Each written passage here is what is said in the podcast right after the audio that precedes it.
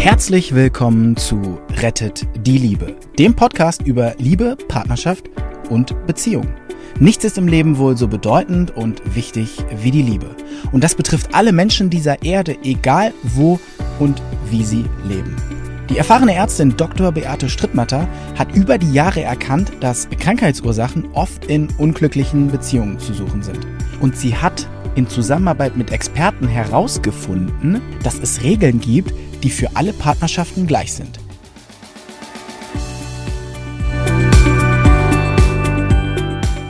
Ich bin nicht Mutti. Eigentlich wollte ich euch heute erzählen, was ich bei der Coachingstunde gelernt habe. Und es ist tatsächlich so. Ähm, in jedem, in jeder Beratung, in jedem Gespräch mit Patienten, mit Klienten lerne ich immer was dazu. Es hat mal eine sehr alte äh, Kollegin gesagt, sie lebt auch jetzt seit einem Jahr nicht mehr, aber sie wurde weit über 90. Ähm, jeder Patient, den wir behandeln, da lernen wir noch was dazu. Eigentlich müssten wir dem noch Geld geben. Äh, und bei dieser Frau war es tatsächlich so, dass sie ein Riesenhindernis in ihrer Beziehung hatte. Und ähm, ihr Mann hat sich sel sehr seltsam verhalten. Ich will es nicht gerade ausführen, weil das würde möglicherweise zu einem Erkennen führen können. Aber er hat sich öfter mal kind, einfach kindlich verhalten. Sehr kindlich. Und der Interessante hatte einen Bruder, der hat das genauso gemacht. Sehr, sehr spannend. Und ähm, das hat sie vollkommen genervt. Das hat sie völlig genervt. Mit anderen Worten, ich meine, wenn ein Partner sich kindlich verhält, das ist vollkommen normal. Das, man kommt mal angeschmust und hm, dai, dai, dai und Bärchen und Mäuschen. Das ist so wichtig. Aber was machen wir dann? Das muss man verstehen, wenn man das als Problem sieht. Ein Verhalten im normalen Bereich ist im normalen Bereich. Und ähm, das ist dann auch normal. Also mal sich klein machen, man ist ja verschiedene Rollen, man ist ja verschiedene Menschen. Wie sagte mal, ich glaube, C.G. Jung sagte das, wer bin ich und wenn ja, wie viel?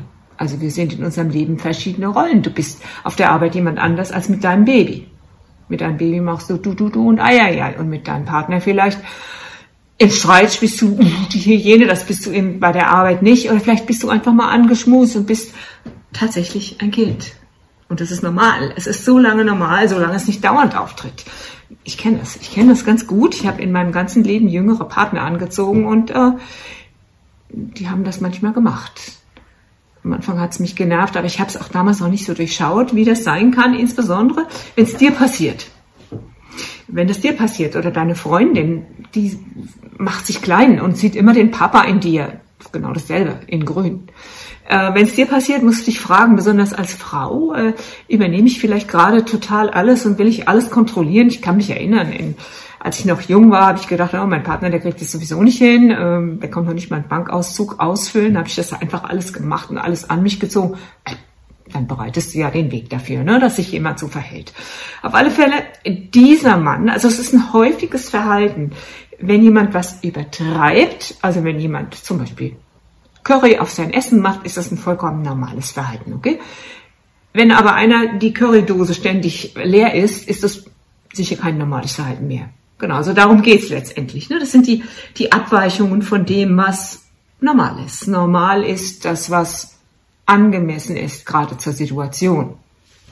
Auf alle Fälle, die hat das jetzt seit 28 Jahren mit ihrem Mann und die ist komplett genervt und sie haben eine große Firma zusammen und sie hat sich an mich gewandt, weil sie mich gesehen hat in diesem genialen Schweizer Natursender QS24.tv und äh, kam aus auch weit, weit weg. Also Online-Coachings sind ja, ich habe es zu schätzen gelernt. Corona sei Dank, kann man nur ganz leise sagen. Ich hätte es nie gedacht, dass das in alle Welt tatsächlich so nah geht. Man sitzt ja am Bildschirm direkt voreinander. Und die war völlig genervt, sie war kurz davor, alles aufzugeben.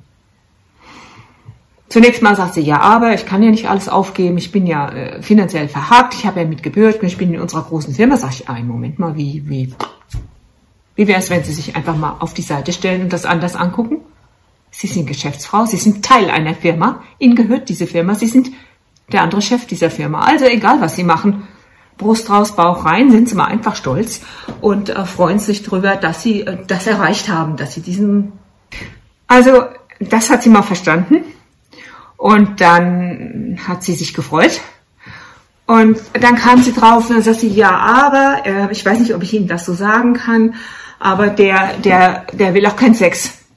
Äh, wie auch? Überleg doch mal.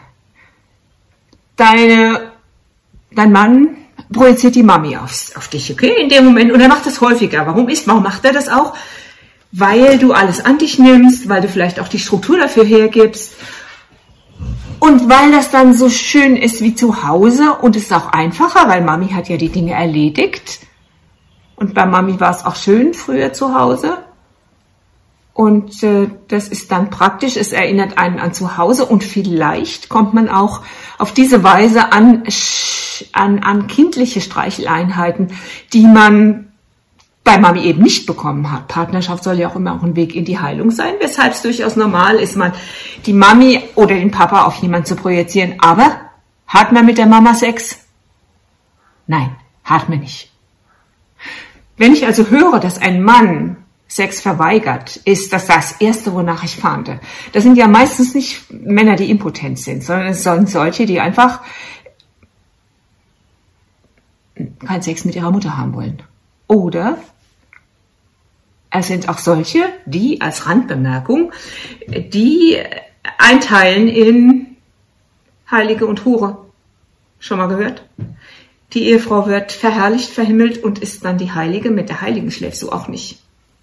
Das sind dann solche, die eher mal ihre, ihren Trieb im Bereich von Pornografie abdecken. Das ist dann die Hure. Diese Einteilung ist auch nicht so glücklich. Ist auch ganz schön schwierig. Ganz schön schwierig, wenn du deine Frau für die Heilige hältst. Aber das ist nur eine Randbemerkung. Nachdem sie das verstanden hatte, haben wir mal überlegt, äh, wieso macht er das? Er hatte tatsächlich einen Grund, das zu tun, weil er hatte bei seiner Mutter wenig Zärtlichkeit erfahren. Und sie erzählt mir, dass er ihr erzählt hat, dass mein Hund, mein Hund. Äh, sie erzählt mir, dass er ihr erzählt hat, dass die Mutter wahrscheinlich selbst keine Zärtlichkeit erhalten. Die hat ihm gesagt, wenn er auf ihren Schoß krabbeln wollte, lass das, mein Rock könnte Falten bekommen. Aus heutiger Sicht wird man sagen, geht gar nicht. Aber damals, ich meine, mal ganz ehrlich, wer hat es den Leuten denn damals beigebracht? Auch keiner, oder? Gut, das ist jetzt mal seine Seite. Wir können an seiner Seite nichts verändern. Das habe ich ja auch gesagt. Sie können an seiner Seite gar nichts verändern. Aber Sie können mal nach Ihren Themen gucken. Und jetzt gebe ich euch mal die Notfallübung für den Fall, dass ihr sowas erlebt oder dass bei der Arbeit jemand etwas auf euch projiziert. Es kann ja sein. Zum Beispiel, ihr seid irgendwo Abteilungsleiter, ein männlicher Abteilungsleiter und irgendeine Frau fängt an, nach euch zu kratzen kann es sein, dass die was auf euch projiziert. Das ist durchaus möglich. Wisst ihr, was ihr dann macht? Die Notfallübung. Ihr distanziert euch sofort. Und ich habe das als extra, als kleines extra äh, Film aufgenommen, diese Notfallübung, weil ich das öfter mal brauche. Das gebe ich Patienten jeden Tag mindestens über den Tag ein, zwei Mal mit. Dass man sich distanziert von, von diesem Verhalten, indem er einfach zurücktritt. Das ist deine Geschichte, das sind deine Gefühle, ich gebe das zu dir zurück. Ich habe damit nichts zu tun. Schaust dir gerade an, wie es geht. So, hier ist die Anleitung zu der Notfallmaßnahme, was man tun kann, wenn man von jemand anders Gefühl übernimmt. Wenn man jemand nachsteht, mit jemand befreundet ist, kann es sein, man übernimmt eine Wut, eine Angst und so weiter und so fort. Oder jemand projiziert eine Rolle auf einen. Zum Beispiel der Partner projiziert die Mama auf uns und erwartet entsprechendes Verhalten. Wir merken das ja, und dann steigen wir aus dieser Rolle aus. Das eine ist, wir können einfach mal stehen bleiben, fühlen mal rein, wie sich die Rolle anfühlt, wo wir drin sind, die Gefühle. Und dann treten wir mal auf die Seite. Das ist die eine Übung. Noch effektiver ist die zweite Übung. Und das geht so. Wir nennen ihn mal Karl-Heinz. Karl-Heinz, das sind deine Gefühle. Wir stellen das uns vor. Er ist nicht da, da ist niemand. Also Karl-Heinz, das sind deine Gefühle. Das ist deine Geschichte. Ich gebe sie zu dir zurück. Und jetzt einen Schritt zurückdrehen. Ich habe damit nichts zu tun. Also ihr tretet damit quasi einen Schritt zurück. Also nochmal, ich zeige es nochmal von der Seite. Anastasia, das sind deine Gefühle, das ist deine Geschichte. Ich gebe sie zu dir zurück. Ich habe damit nichts zu tun. Also dieser Schritt zurück ist ganz wichtig. Was passiert danach? Die Emotion ist sofort weg. Wenn sie nicht weg ist, war es nicht effektiv oder es waren vielleicht doch nicht seine Emotionen, die du übernommen hast und wenn du in der Rolle drin bist, ändert der andere plötzlich sein Verhalten, weil du spielst nicht mehr mit. Und jetzt machen wir weiter. Wie ging das weiter bei ihr?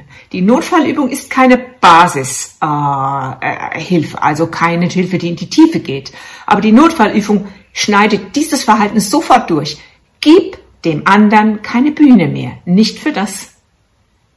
Und was ist denn bei ihr passiert nach der Notfallübung? Nach eine, wir hatten eine Sitzung, eine Sitzung über eine Stunde. Ich habe sie heute wieder getroffen zur zweiten Sitzung. Das Problem ist weg. Wir hatten alles weg. Er macht es nicht mehr. Er redet nicht mehr mit ihr wie ein Kind. Er verhält sich nicht mehr, als wäre sie die Mama. Das macht er nicht mehr. Und ich sage euch, das Thema ist einfach so oft. Aussteigen ist das eine. Aber die tieferen Themen wären, wären auch sinnvoll. Sie hat zum Beispiel seit ihrer Kindheit ein ganz schwaches Selbstwertgefühl. Sie hat sich als Kind in der Schule gefragt, wofür bin ich überhaupt in der Welt? Das ist ja schon ein sehr unkindlicher Gedanke. Ne? Es ist sehr tiefgreifend. Das ist eigentlich ein sehr kluger Gedanke, dass ein Kind mit acht so weit ist, das zu denken. Dann hat sie gedacht, sie sieht ganz schlecht aus. Also irgendwie hat sie angefangen zu schielen und äh, sie fand, dass sie wollte sich immer unsichtbar machen. Ey, unsichtbar. Nur weil du schielst?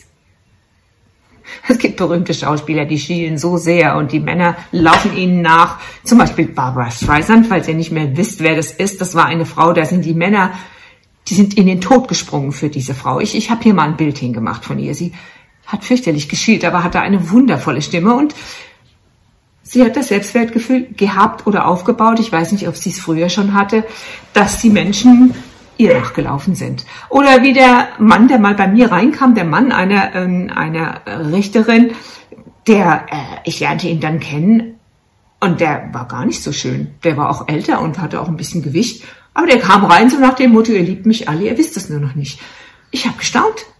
Das hat der so ausgestrahlt. Was wir ausstrahlen, das ziehen wir eben auch an.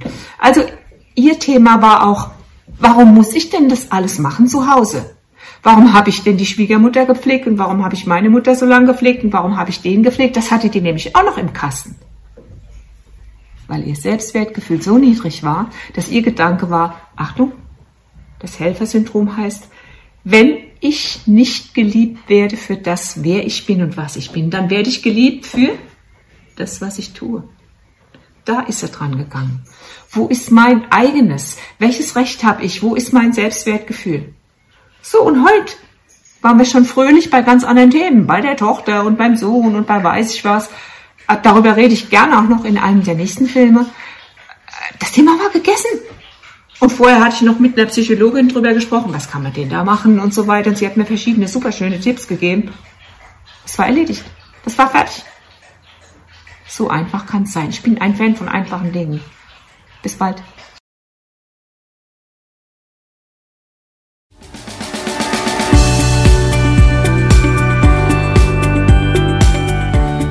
Und wie war es? Wenn es euch gefallen hat, dann abonniert gerne den Podcast. Beate Strittmatter hat auch ein Buch geschrieben, Rettet die Liebe. Dann habt ihr die Gesetze immer zur Hand. Der Link ist in den Show Notes. Macht's gut, bis zum nächsten Podcast.